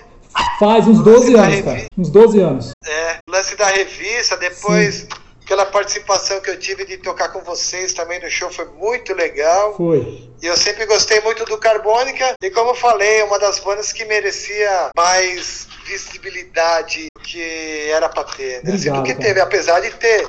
Carbônica é uma das grandes bandas aí de Guarulhos, com certeza, da Obrigado. história. Valeu mesmo. E pra gente achar o 365, cara, deixa os seus contatos aí, seu, a sua rede social, é, para quem quiser te seguir, mandar mensagem pra você, ou você usa Instagram, você usa Facebook, o que, que você atualmente gosta de usar aí pra ter contato É, com as quem pessoas? quiser, quem quiser mandar mensagem pra gente, entrar em contato, comentário, comentar, tiver alguma curiosidade, porque tem muita gente que gosta, né? Muita gente nova através da internet. é, Sempre que a gente vai tocar, sempre tem um pessoalzinho novo cantando todas as músicas, né? Porque o legal da internet é isso, Sim. né? O cara que, que conhece uma banda e curte e ele vai atrás, ele consegue muita coisa daquela banda. Então é uma coisa que chega a impressionar. Às vezes você vai fazer um show e tem um pessoalzinho ali de 18 anos cantando todas as músicas ali, com puta tesão, assim. legal. É, puta, isso é muito legal. Show. Você vê que um trabalho que você está fazendo vai se renovando e provavelmente vai continuar rolando mesmo depois a gente, quando a gente já não tiver mais aqui, esse trabalho vai continuar, né? Sim, Vai sim, estar sim. ali Vai eternizado, fazendo cara. parte, é, vai acabar se eternizando Com e fazendo certeza. parte da vida de muita gente. Legal, Ari. Então é isso aí, só agradecer a vocês que aí, agradeço, tamo cara. junto. Tamo junto, cara. Muito obrigado pelo tempo. A gente ficou quase duas horas conversando, mas com certeza a gente registrou um pouco da sua história e vai ficar aí para o pessoal ouvir para sempre. Legal, cara. Muito obrigado mesmo. E até uma próxima oportunidade aí nos palcos ou num, num- bar pra gente Com certeza, estamos precisando fazer umas, umas coisas juntos aí, né? 365 e o Carbono. Com certeza, cara. Portas extremamente abertas para vocês sempre. Obrigado, Ari. Valeu, Vini. Obrigado, cara. Até mais. Tchau, tchau. Valeu, abração. Abraço. Falou. Abraço. Isso aí, conversamos com Ari Baltazar, da banda 365. Muito obrigado a todos. E bom dia, boa tarde, boa noite. Até a próxima. Este episódio foi financiado com recursos da Lei Aldir Blanc, através do Funcultura, o Fundo Municipal de Cultura do município de Guarulhos.